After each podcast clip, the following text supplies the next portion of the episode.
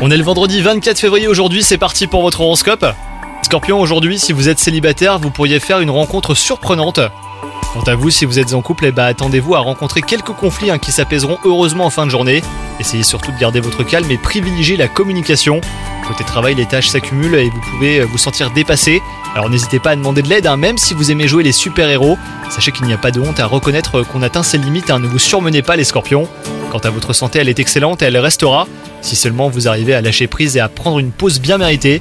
Si vous continuez à ignorer les signaux de fatigue de votre corps, et bah là vous risquez d'aller vers le burn-out. Faites attention à vous les scorpions. Bonne journée